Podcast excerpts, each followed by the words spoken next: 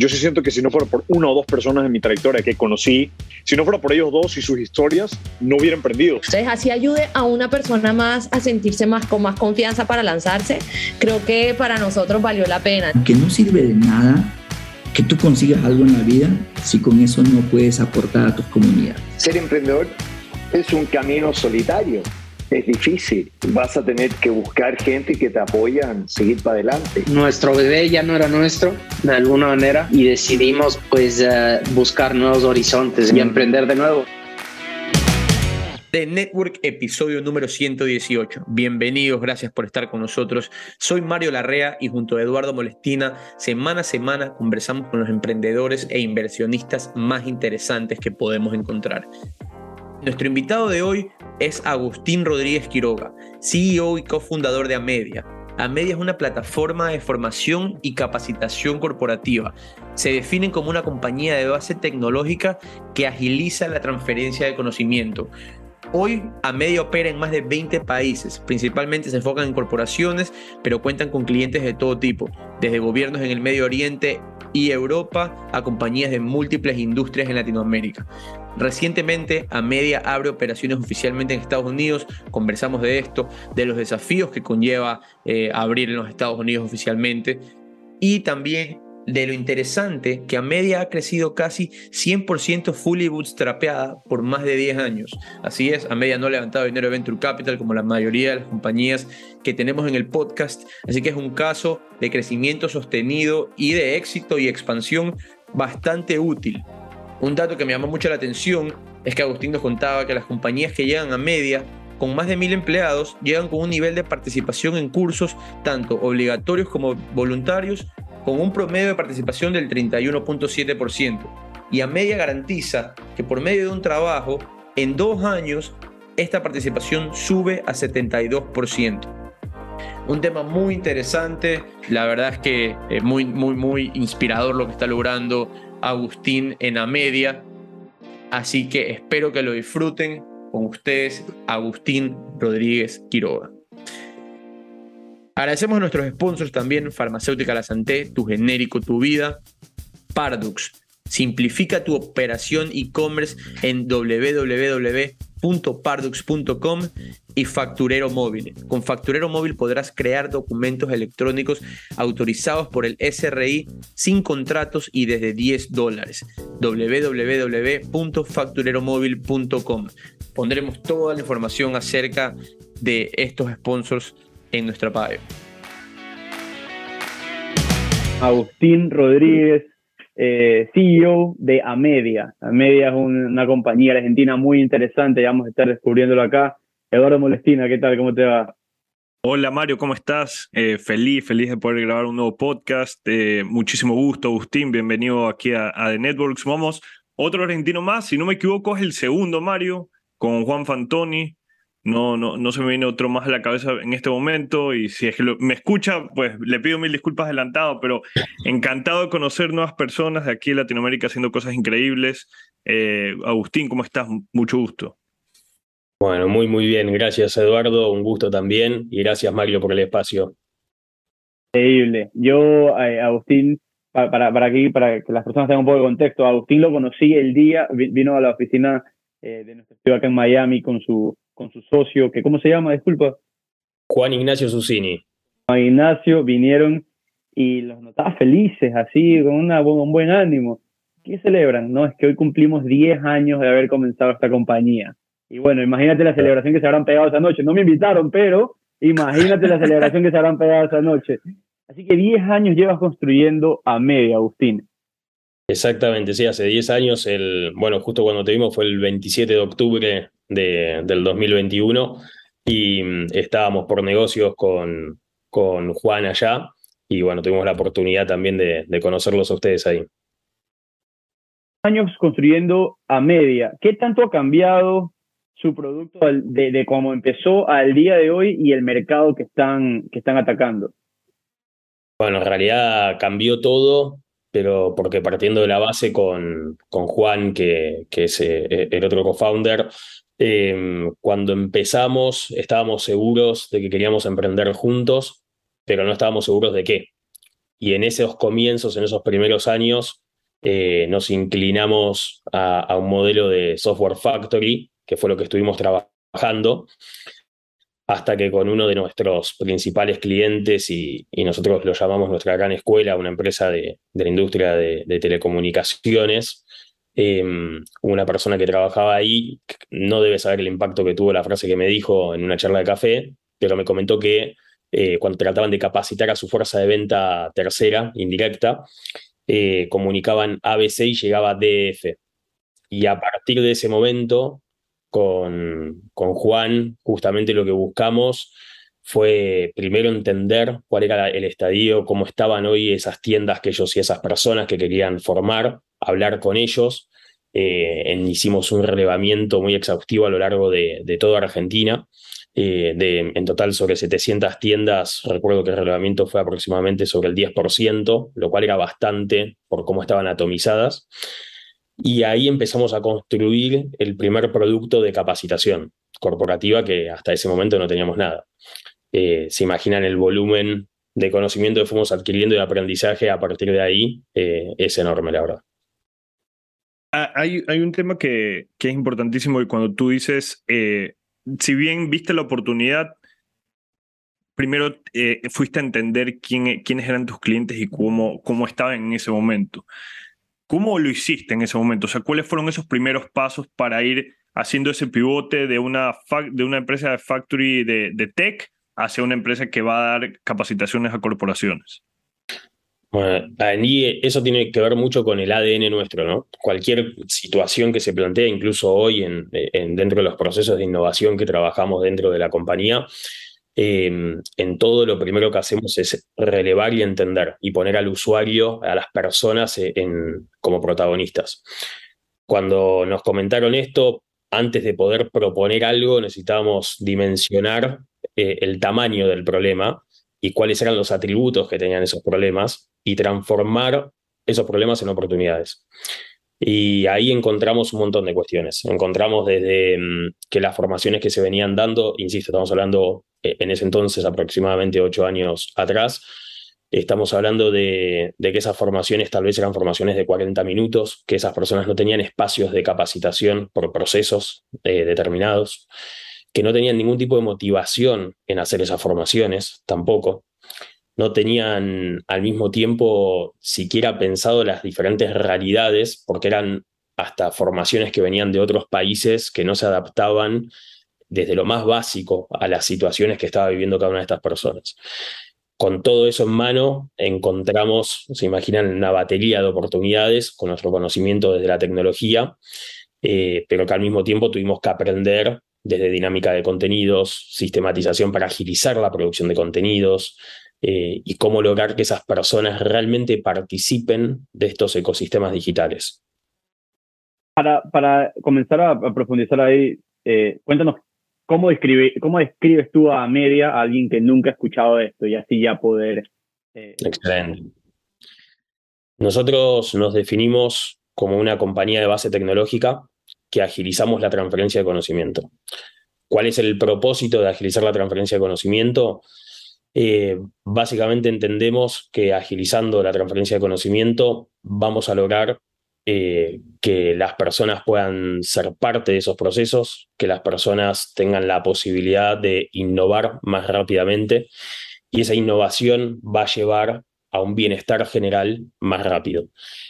eso lo hacemos desde el mundo corporativo, pero entendemos que impacta en servicios y productos desde las organizaciones a todo el mundo, ¿no? ¿Por qué, por qué eligieron el, el, mundo corporativo? ¿Por qué no eligieron todo el, espectro de empresas, eh, pymes, digamos? En un momento hicimos algunas pruebas posteriores, esto fue hace pocos años, pero nos encontramos con que necesitábamos hacer foco. No podíamos eh, buscar a todos los segmentos. Es muy difícil, nosotros somos emprendedores seriales, pero eh, la verdad que es muy, muy complejo em, hacer foco, porque justamente decir que no eh, lo detestamos, eh, es algo que no nos gusta, pero entendemos que es algo necesario también para poder realmente posicionarnos como referentes en la industria desde algún nicho, ¿no? Pero es que sabes cuál, ¿sabes cuál es el tema ahí de, por qué yo pensándolo como a media al inicio, ¿no? Se me hubiera hecho muy difícil que una pyme me contrate para capacitaciones, en este caso. Eh, se lo puede ver como el tiempo que estoy pagando para que mi empleado, para que mi colaborador se capacite, es un tiempo en que él no está produciendo. Y siendo una, él se, lo puede ver así en una compañía pequeña, ¿no? Porque si tienes al único developer que tienes en la compañía capacitándose por dos horas, son dos horas que no está desarrollando, por ejemplo. Si tienes a tu única persona en ventas eh, capacitándose por dos horas en un día, son las dos únicas horas que no está vendiendo. Entonces, eh, hay que verlo ya como una inversión a muy largo plazo. Y el problema que yo veo ahí que como una empresa puede tener pequeña es no voy a gastar dinero capacitando a una persona que se va a ir a mañana a otro trabajo que le pague mucho más. La retención del, del empleado es mucho más alta, por lo que se vale la pena. La, la, inversión hace sentido. ¿Cómo, lo ves? Sí, eh, es cierto lo que mencionás. Creo que igual las, las eh, empresas, independientemente de su tamaño, em, hay que entender que esa volatilidad o esa rotación eh, se da también por la creación de, desde el desarrollo de la cultura de aprendizaje que tiene cada organización, ¿no? Em, y desde ese lugar es el compartir conocimiento y desde ese lugar, em, obviamente, tal vez microempresas no tienen esa posibilidad porque no lo, no lo, pueden pensar para tan poca gente y no pueden pensar un proceso tan grande o una implementación tan grande como las que nosotros hacemos, pero sí es algo fundamental que tal vez con otros recursos o otros instrumentos, por más pequeña que sea la compañía, sí lo estén contemplando en hacer. Eh, desde ese lugar, porque seguramente el impacto no necesariamente sea a largo plazo, porque una tensión puede significar en un, en un feedback negativo o en una mala calificación en una web, puede, puede desenvolverse en un montón de cuestiones que tenga un impacto en el corto plazo también en las ventas o en, en un momento de decisión de compra de un cliente, ¿no? Nosotros leíamos que, eh, leíamos en una en información que estábamos viendo sobre media, que muchas compañías pagan por, por los cursos y por capacitaciones para sus empleados, pero que tienen muy baja participación que ustedes han logrado que esto suba a un 72% en promedio de participación. ¿Cómo? Por más bonito que sea el curso, si no te interesa, no te, va, a interesar. Es excelente la, pregunta. desde ese lugar, la mayoría de las, va, la mayoría no, las compañías que llegan a nosotros que tienen más de, de mil empleados, eh, llegan con un nivel de participación, hablamos de cursos eh, mandatorios y no. Em, promedio de 31,7%. Y nosotros, como vos bien mencionás, lo llevamos a un 72 como piso, no promedio. Como piso, nosotros garantizamos a, dos años que eso alcance un 72%. El cómo lo hacemos son cuatro ejes. Primero es eh, romper todo lo que se puedan imaginar eh, desde el mundo de capacitación corporativa que se hacía tradicionalmente, ¿no? Rompimos, entiendo, varios paradigmas o esquemas de cómo se trabajaba. El primer punto tiene que ver con pensar en una plataforma que cumpla con los requisitos que se necesita para generar este sentido de pertenencia a las personas. Tiene que ver con la dinámica de contenidos constante, que tengamos la capacidad de producir contenidos a medida e hiperpersonalizados para cada organización y para cada perfil dentro de la organización. Después tiene que ver con medir todo esto, eh, que todo esto que pasa, que se transforma en datos, lo podamos convertir en datos que nos lleven a decisiones inteligentes y al mismo tiempo que entendamos que una implementación no es exitosa por disponibilizar un software o disponibilizar un contenido, sino que va a ser, y porque eso funcione, digamos, sino que va a ser exitosa porque la gente lo use y para que las personas lo utilicen hay que invitarlos a que eh, realmente participen. Por eso es que nosotros uno de nuestros ejes es User Acquisition, que tiene que ver justamente con diseñar planes de, eh, planes de comunicación dentro de cada una de estas audiencias y generando embajadores en cada cliente para promover el proyecto. ¿Cómo ustedes llegan a descifrar o a elaborar estos ejes que creen que, o sea, y se han dado cuenta que son fundamentales para subir ese, esa retención en, en estos cursos de capacitación? Bueno, el primero, lo primero que nos dimos cuenta fue cuando nos plantearon esta necesidad hace ocho años, era que mm, no encontramos ninguna tecnología preexistente como puede ser Moodle, por ejemplo, para los, eh, en ese entonces aún muchos igual lo siguen utilizando, LMS, los LMS. Entonces, desde ahí em, buscamos desarrollar una tecnología propia que nos permita eh, adaptarnos a la realidad de cada compañía y que no la compañía tenga que adaptarse al sistema. Pensemos que en este tipo de proyectos nosotros, algo que es fundamental, cuando empezamos, eh, eh, cuando empezamos con Cypro, con nuestro sistema, eh, competíamos con empresas como SAP, con SuccessFactors, con Workplace, empresas gigantes, y necesitamos buscar cómo diferenciarnos de todo esto, ¿no? Y la forma de diferenciarnos era adaptarnos a la realidad del cliente sumándole valor desde ahí y diseñando modelos que nos permitan que eso sea escalable al mismo tiempo. Ese fue el primer. ¿Cuál es? No, dale, dale, No, y, los demás, o sea, digamos como los cuatro. Ahorita está, estás hablando del de Pro, que es con el que inician. Ahí yo te quería hacer una, una pregunta para, para, para, entenderlo bien, es, eh, cuando tú hablas de eso, se me vino a la cabeza Udemy o ese tipo de, de plataformas pero veo que por ahí no va. O sea, ustedes ellos no son competidores de ustedes porque apuntan tal vez a un mercado B2C y ustedes son B2B. ¿Esa es la única diferenciación que tienen? O porque yo lo veo como cursos, eh, pero... Claro. En realidad no necesariamente. Lo que ellos tienen, eh, que hay muchos contenidos que son fantásticos también, es complementario. Esto parte de una, desde, puede ser dependiendo desde el área, ¿no? Esto puede salir desde eh, marketing para la formación de su fuerza de venta, puede salir desde recursos humanos para la capacitación de cualquier área dentro de la compañía como proyecto, o puede salir también, eh, por ejemplo, desde un área de ciberseguridad para concientizar a todos los, los colaboradores en materia de ciberseguridad. Casos reales les menciono de, que tenemos actualmente.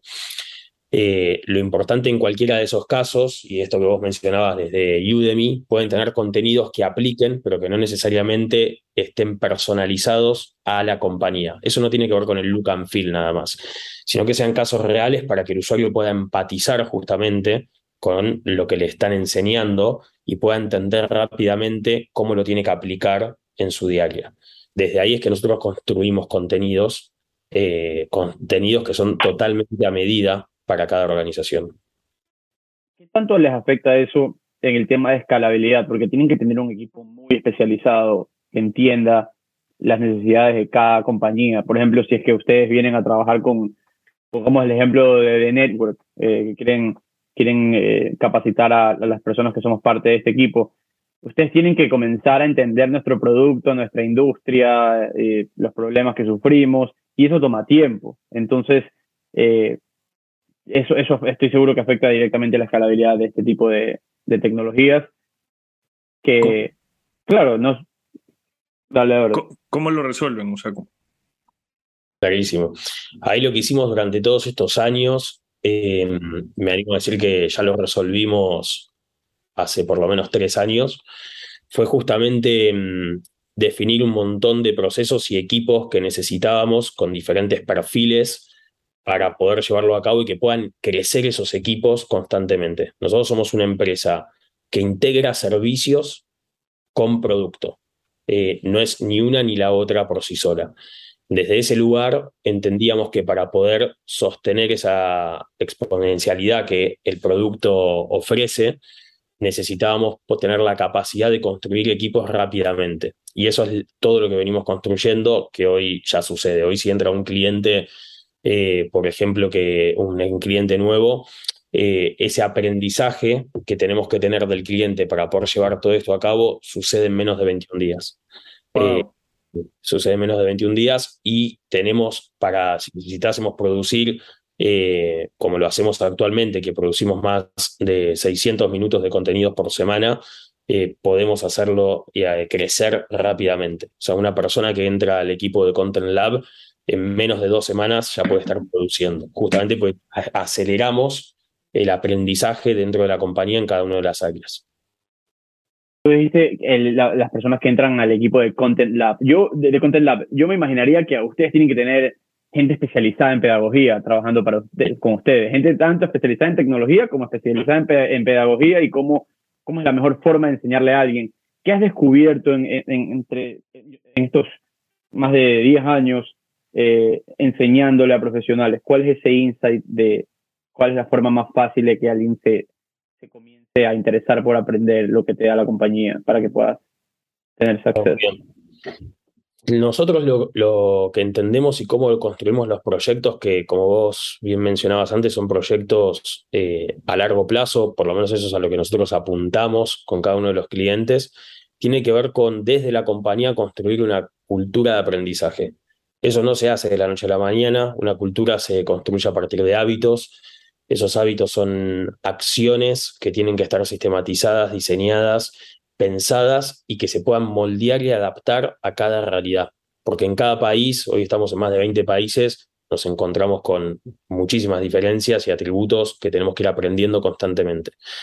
Lo que te puedo sí señalar es que en todos los casos aprendemos, en todos los casos suceden cosas diferentes y, desde esos lugares lo que sí tenemos en común en todos los casos son los resultados. Eh, por eso definimos mucho más la forma en la que trabajamos que lo que termina sucediendo en cada proyecto. Y esa etapa de descubrimiento es lo que nosotros sistematizamos y es, llamémoslo la magia que hace nuestro equipo de PMO en la, en la operación, para que después justamente podamos evidenciarlo en resultados tangibles, no solo a largo plazo, porque también esto que mencionabas antes de los resultados se pueden evidenciar eh, en el cortísimo plazo. Eh, no, no hace falta esperar dos años para verlo. ¿Cómo? ¿Cómo, cómo, cuál es una forma de evidenciar esto? Por ejemplo, em, el caso, te puedo contar un caso de ciberseguridad que es lo más sencillo de reconocer. Eh, a nosotros, al tener una plataforma que es de tecnología propia, podemos integrar cualquier tipo de solución, no solo, imagínenselo para single sign-on, para mejorar la accesibilidad, sino también eh, para integrar nuevas funciones o otros sistemas. Por ejemplo, Udemy, que se pueda consumir dentro de la plataforma. Mm. Es em, una de las bondades o una de las plataformas que también hemos integrado es una de código abierto que se llama GoFish, que es una plataforma para ethical hacking que lo utilizan departamentos de seguridad de las compañías para eh, generar campañas de phishing, de suplantación de identidad, ¿no?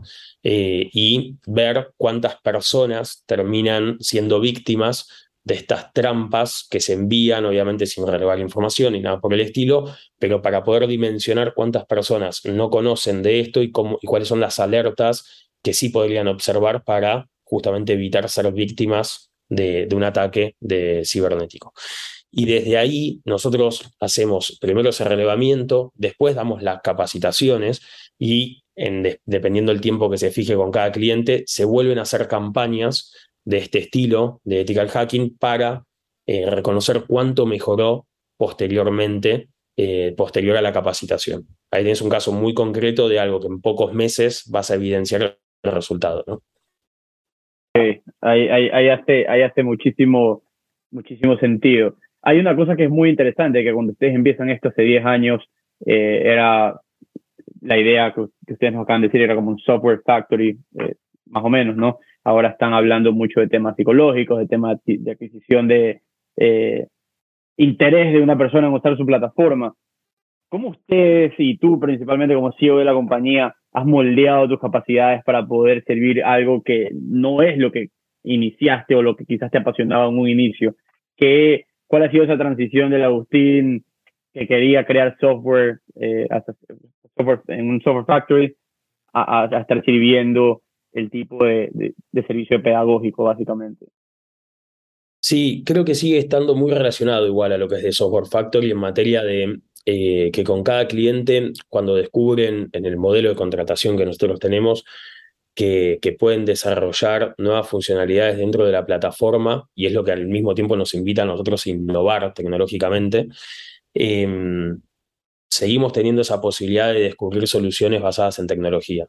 Y esa tecnología, tanto desde el software como la utilización de nuevas tecnologías, por ejemplo, para em, eh, al mismo tiempo hacer estudios sobre formaciones en realidad aumentada, cosas que actualmente ya hacemos, en realidad virtual, eh, y en otro tipo de formatos que ahora estamos trabajando también en minigames y un montón de cuestiones más.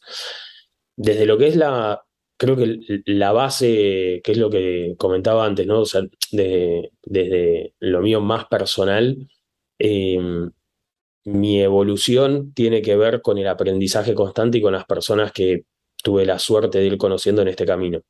Eh, en este camino tiene que ver con personas que conocimos dentro de la compañía, eh, personas que conocimos como clientes que se transformaron hasta por momentos eh, en, coach nuestros que nos ayudaron a crecer y, el modelo de contrato que tenemos hoy literalmente nos lo diseñó un cliente. Una persona que hoy es una amiga literalmente que nos enseñó un montón, nos enseñó muchísimo y, me parece que una virtud nuestra fue saber escuchar a esas personas, tener la humildad de reconocer que, no sabemos todo, eh, ni cerca, cada vez nos damos cuenta que conocemos menos, pero que tenemos la ambición de conocer más y de aprender más de los mejores. Hablemos, hablemos un poco acerca del pilar de Data Strategy. Estuvimos revisando el video que, que, nos enviaste, que es fabuloso. Eh, pero en este caso, que es de pedagogía, de capacitaciones, eh, ¿Cómo logras conectar, o sea, o, qué valor agregado está el tema de obtener este tipo de data? ¿Cómo, cómo lo utilizan tus clientes al final o cómo lo utilizas tú para moldear nuevos, nuevos contenidos? ¿Cómo, hace el fit? Clarísimo. A ver, de nuestro lado, lo, lo, que tiene el eje en sí como primer punto de partida es que esto no es una solución eh, SaaS, con lo cual podemos adaptar el software a cada realidad de cada cliente, ¿no? Partiendo de ahí podemos moldear también la arquitectura de datos eh, dentro de la plataforma y al mismo tiempo integrar datos externos, como esto que les contaba del caso de ciberseguridad, integrar una plataforma externa al mismo sistema. Ese es el primer eje como atributo de adaptabilidad que tenemos dentro de la plataforma, que insisto, va mucho más allá del look and feel, la accesibilidad, diseño universal y todo lo que se puedan imaginar, sino que vamos por otros caminos también. Y desde Data Strategy para nosotros es un eje porque entendemos que las decisiones más eficientes eh, tienen que ser tomadas basadas en datos. Entonces, dentro de, partiendo de, esa premisa, eh, justamente eh, entendemos también que podemos construir a través de nuevas tecnologías información relevante para cada negocio. Dentro de lo que es capacitación, por ejemplo, uno de los proyectos que a mí más me apasionan que estamos trabajando en este momento en materia de innovación desde ese eje, tiene que ver con la construcción de una red neuronal que nos permita detectar a través de perfilamientos de usuarios nuevas oportunidades de capacitación dentro de cada organización. Ese es uno de los proyectos, eh, por lo menos de, mi lado más más interesantes, eh, justamente para que son los que venimos trabajando y ya tenemos una versión beta y para el 2024 vamos a estar lanzándolo al mercado también. Hay un tema ahí y es que el desarrollar nuevas tecnologías es caro. Ustedes eh, llevan 10 años bootstrapeando esta compañía y obviamente, siendo un podcast que se enfoca bastante en Venture Capital, celebramos mucho los levantamientos de capital. Ustedes han vivido como compañías argentinas tiempo se convierten en unicornios por valoraciones exorbitantes al levantar rondas de financiamiento. ¿Nunca te llamó la atención esto? ¿Cómo trataste de manejar el tema de puedo salir a pedir plata a los mercados privados para, para crecer más rápido o no? No, total. Por supuesto, entre Juan y yo siempre fue una charla que tuvimos, que, que, peloteamos en ese sentido, pero mm, al mismo tiempo, por experiencias de, de, amigos y de otras personas que fuimos conociendo eh, en este camino desde la compañía, eh, entendíamos que la mejor forma para poder hacer las cosas como nosotros los queremos hacer dentro de la compañía, desarrollando los equipos, con la cultura organizacional que nosotros tenemos, con se van construyendo equipos que se transforman en amistades, eh, en que van mucho más allá del trabajo, que al mismo tiempo nos desafiamos constantemente y todo. Eh, teníamos que hacerlo desde otro lugar, por lo menos al principio, que tal vez nos íbamos a ver condicionados, por lo menos para los fondos que nosotros en ese momento teníamos acceso, ¿no? Em, y desde ahí elegimos este camino teniendo la, el riesgo, pero al mismo tiempo la oportunidad de, concretar eh, ventas eh, altas en proyectos muy grandes que nos permitieron autofinanciarnos. Igualmente, Mario, ahí también hay una realidad. Eh, que, y lo entendemos, que mm, nosotros una vez que nos pudimos consolidar financieramente, entendemos que no es solo seguir desarrollando producto, sino también tenemos que tener una visión de mercado diferente. Desde nuestro lado, todo lo que vamos haciendo es la experiencia que vamos adquiriendo, pero no conocemos más desde ese lado, desde lo propio, y necesitamos, como comentaba antes, rodearnos siempre de los mejores. Desde ese lugar, eh, lo que sí hicimos hace, ya se van a cumplir dos años, fue eh, concretar la posibilidad de que se integren inversores privados, que no tenía que ver solo con financiamiento, sino justamente lo que buscamos ahí fueron personas específicas, personas específicas que nos están ayudando en este momento a, justamente desarrollarnos en nuevos mercados. Eh, y eso tiene que ver con conocimientos, con experiencias que ellos ya tienen desde otras compañías donde lo han implementado y sobre todo lo que buscamos en esos socios, eh, que lo encontramos y después de casi dos años trabajando con ellos me siento muy cómodo diciéndolo, es que encontramos personas que manejan los mismos valores y criterios de, desde cómo construir. Y hacemos una pausa a esta conversación para escuchar de La Santé, tu genérico, tu vida. De vitamina C, yo sí sé, yo sí sé,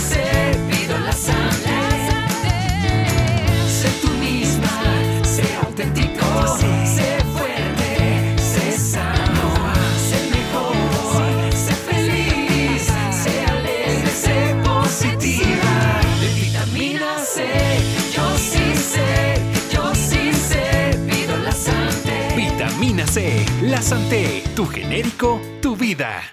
Ahí está, se puede construir una compañía por más de 10 años sin levantar capital en este Ah, podcast. eh, el, día lunes, el día lunes tuvimos, tuvimos un podcast eh, donde conversamos con un emprendedor ecuatoriano que también, eh, mm, mm, eh, o sea, similar la trayectoria, ¿no? Una trayectoria de 10 años con una, con una startup. Y lo que él nos contaba era interesante, eh, que nosotros ya sabemos que el camino del emprendedor, y no solamente en, te- en- en venture capital ni en startups como tal, de, eh, es bien solitario. Y él nos comentaba acerca de la importancia eh, de, de tus familiares que estén junto contigo en los momentos duros y al principio. Y peor para una compañía que está bootstrapping, cuando vives de los ingresos de tus clientes, eh, tienes que comenzar a crear confianza. E- En tu caso, ¿cómo fue, cómo fue ese, esa, esa trayectoria? ¿Cómo fue ese camino? ¿Quién fue la persona que te fue ayudando y apoyando durante todo este tiempo a medida que ibas saliendo? Pero no fue despegar un cohete el día uno. No, totalmente. Bueno, en ese sentido, lo, lo más importante, tanto Juan como yo contamos con, eh, somos muy afortunados de las familias que nos tocaron. Eh, esto no se imaginen desde un lado, hablando desde un lado financiero, no, no va por ahí, sino desde el acompañamiento y dejarnos volar, ¿no? Eh, la verdad que eso es algo que, siempre les voy a estar eternamente agradecidos, eh, porque es fundamental.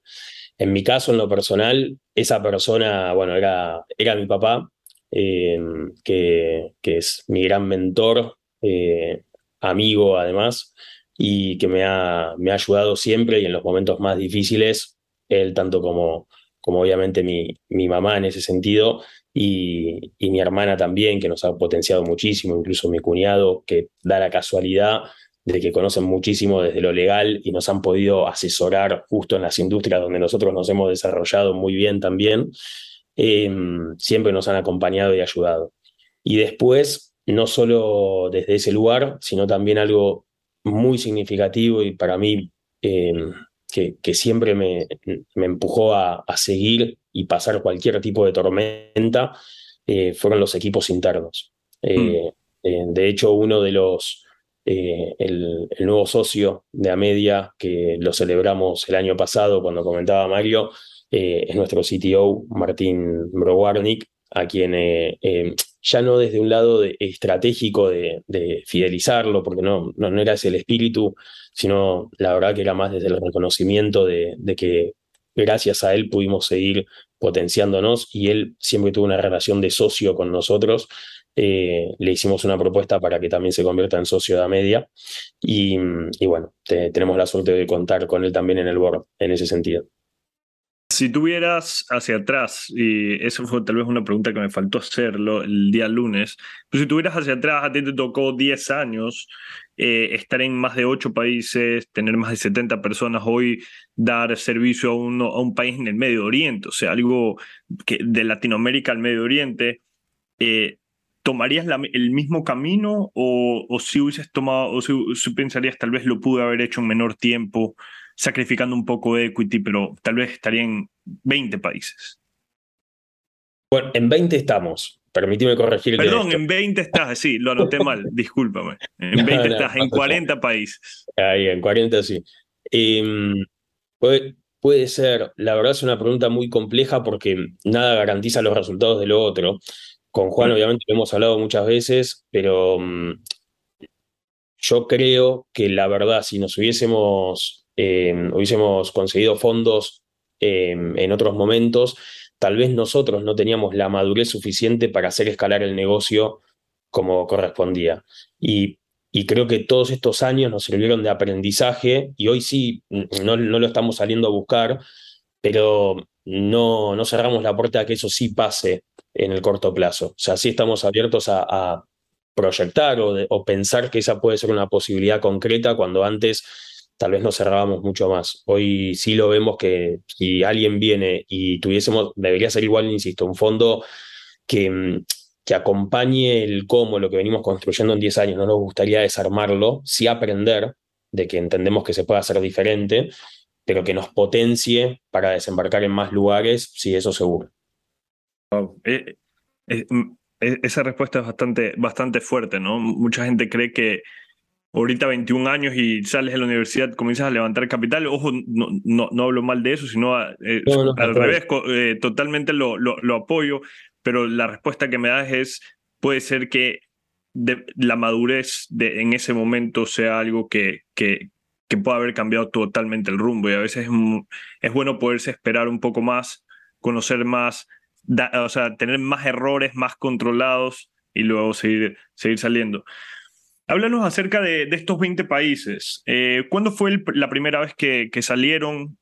¿Cómo fue esa experiencia de ir a ver una cultura totalmente nueva, de comenzar a servir un- una personas en empresas corporativas en otro país? ¿Cómo fue esa, esa primera impresión? Y, y cuéntanos acerca de tu expansión. 20 países, Medio Oriente no es ninguna cosa Oh. menor.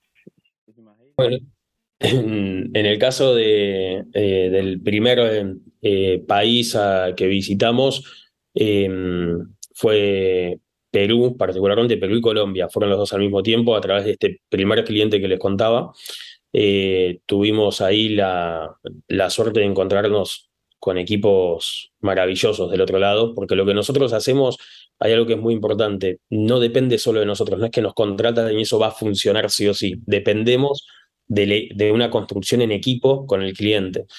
Y ahí en esas situaciones fuimos muy afortunados de encontrarnos justamente con grandes equipos que pudimos consolidar eh, y fue todo nuevo, obviamente. Desde, de- desde conocer Lima y, las bondades de la comida en Lima, que es lo mejor que probé en mi vida, a- hasta, hasta otras anécdotas espectaculares también que sucedieron en, en esos mismos viajes, ¿no? Pero, pero la verdad es que mm, desde, desde ese camino y empezar a construir fue primero perder miedos. Eh, uno a veces teme mucho a lo desconocido, muchas veces uno menciona eh, Asia y se imagina que es un imposible. Y cuando, y seguramente son culturas, eh, seguramente no lo confirmo, que culturalmente somos muy distintos, pero no dejamos de ser personas. Eh, y, cuando uno levanta esa barrera para poder dialogar con el otro y ponerse en común, hay, muchas más, eh, muchos más atributos que tenemos en común que no. Eh, por lo menos en un ambiente corporativo, lo menciono, ¿no? Eh, desde esos lugares. Y, la verdad que nos encontramos con profesionales alrededor de todo el mundo que, mm, que siempre nos ayudaron a potenciar lo que estábamos haciendo y con quienes aprendimos muchísimo, no solo desde lo cultural, sino también que tenían miradas y visiones diferentes que nos ayudaron a entender cosas que antes no entendíamos. Háblanos ahora de, este este podcast es especial porque lo sacamos el lunes 7, el lunes 6 y eh, tú estás unos días después, unos días antes de eso, no, perdón, el lunes 5 y unos días antes de eso has empezado operaciones en los Estados Unidos oficialmente. Ahí hay muchísimos desafíos. Eh, háblanos de tu lógica de llevar a media en este punto a los Estados Unidos, salir con un landing en inglés, videos en inglés.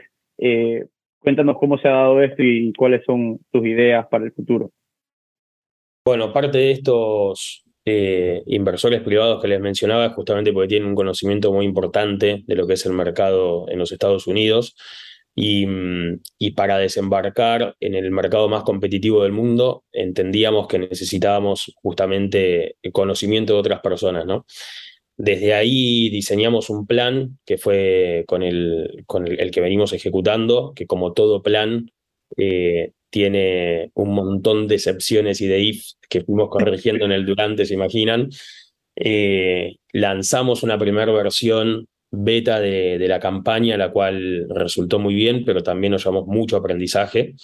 Eh, hicimos todos estos ajustes partiendo desde ahí y ahora se viene eh, mañana el lanzamiento eh, para poder ir en busca de nuevas oportunidades en Estados Unidos particularmente que si bien venimos trabajando ya hace algunos años allá, nunca hicimos eh, campaña ni salimos fuertemente a, entender y a ofrecer nuestros servicios ahí. Ahora, el tema del pricing es, sumamente interesante ahí, porque obviamente una cosa es eh, ponerle un precio a tus servicios en Latinoamérica y otras en Estados Unidos. ¿Cómo, qué, ¿Qué consejos le darías tú a un emprendedor que está un poco teniendo un, tiempo difícil en el decidir cuánto vale su producto en Estados Unidos en comparación con cuánto está cobrando en Latinoamérica. Clarísimo. Eh, como consejo, a ver, desde nosotros no variamos los precios eh, para lo que es el mercado de los Estados Unidos, no ponemos precios diferentes desde ese lugar. Eh, lo que nosotros hacemos corporativamente eh, dependiendo obviamente en el país donde uno esté, será económico y si uno lo ve en Estados Unidos seguramente eh, sea económico y si uno lo ve tal vez en Latinoamérica no son precios para cualquier tipo de corporación. Eh, pero nosotros no hicimos, por la idiosincrasia del servicio y producto que nosotros brindamos, no hicimos variaciones en ese sentido. Lo pensamos, eh, pero la realidad es que, que, nuestra estructura de costos es la misma eh, en todos los países, pues tenemos eh, personal distribuido por todo el mundo, con lo cual no, no variaba. Puede ser si uno saca obviamente el fino de cada proyecto después, sí tenemos variaciones, pero no son relevantes. Ah, mira tú, eso es interesante. Digo. Claro, y, y mi, mi pregunta sería es, digamos, ¿podrías estar dejando plata sobre la mesa? ¿O eso es parte de la estrategia de, de, inicio en Estados Unidos? Puede ser, te lo voy a poder contestar en tal vez 18 meses eh, con más certeza. Actualmente los clientes que tenemos allá eh, son clientes, lo que sí nos pasa en Estados Unidos, no tanto desde el pricing, sino desde eh, el, el, tiempo de, de la venta, disminuye muchísimo. En los casos que tenemos allá, Sí, lo que nos ha pasado es eh, cuando es un sí, los sí suceden rápidamente, eh, no hay muchas vueltas que digamos, y cuando es un no, tampoco hay muchas vueltas. Es eh, un no eh, sin explicaciones, por lo general, pero es todo más contundente. Esas son la, las primeras cuestiones que sí nos estamos llevando en estos años. Eh, pero no, no desde la variación. Lo que es la variación de precio te lo podré, insisto, contestar teniendo datos reales que hoy no tenemos un volumen como para poder responderlo. Hay, hay un tema, eh, no, dale, dale. Eh, bueno, hay, hay, un tema que, que, estamos viviéndolo en este momento nosotros, cuando se hace trabajo con corporaciones, el que te paguen es complicado, hay una burocracia, tienes que tener un departamento de compliance, me imagino ahí luchando con poder registrarte como proveedor, que te dan los 90 días eh, ¿Cómo los afectó eso a ustedes en el tema de flujo durante sus primeros años? Porque siempre fue, el cliente siempre fue una corporación. Sí, durísimo, Mario. La verdad que fue durísimo, eh, sobre todo al principio, ¿no? Después, bueno, el principal rol de Juan es como CFO, que, que, que, que la verdad eh, es un genio total eh, y, y, es quien ha logrado suplir y, y, mitigar esos riesgos financieros, ¿no? Eh, pero, mm, pero la verdad que al principio fue muy duro. Como emprendedores, al comienzo todo lo, lo que no se genera o se atrasa o sucede, o literalmente te puede pasar, hablo casos reales, de algún cliente que la persona que tiene que ejecutar los pagos está de vacaciones y eso se atrasa dos semanas. O sea, co- cosas que han pasado. Eh, y obviamente cuando no tenés esa solvencia financiera, puede llegar a complicarte.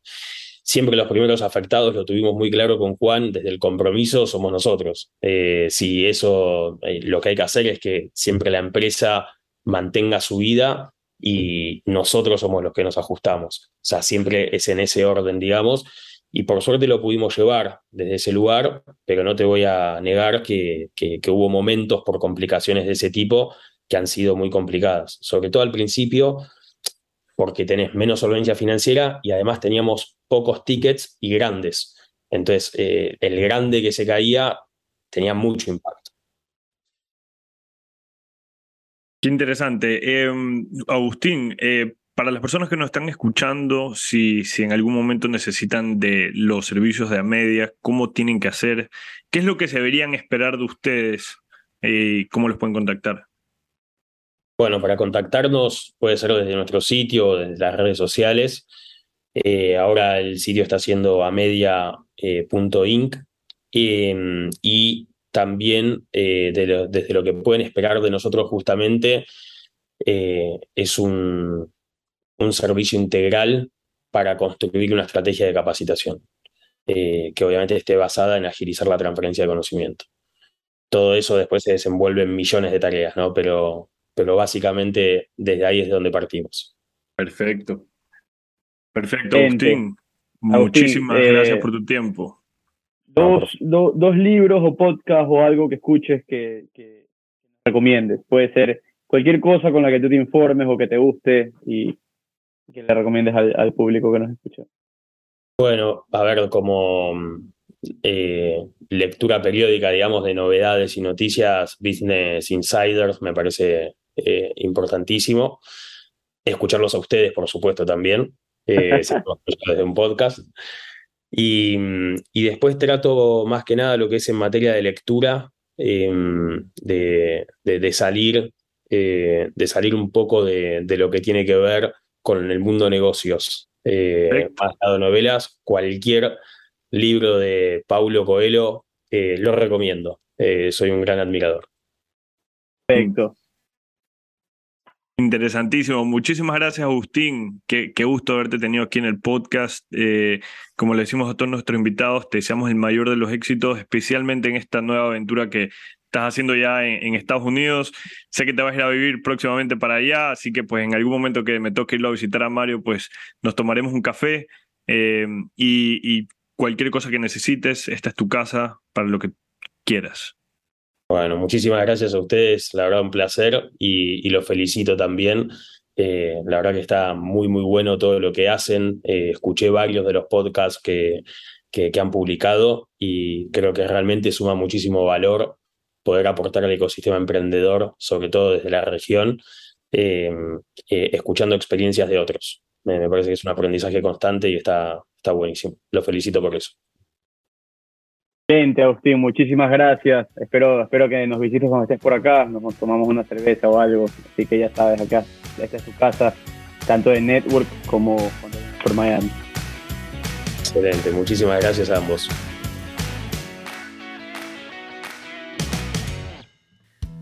Gracias por habernos acompañado otro episodio en The Network y si disfrutaron el episodio, compártanlo con sus amigos y déjennos un comentario o review en su plataforma de podcast preferida. Este episodio es editado por Luis Fernando Silva.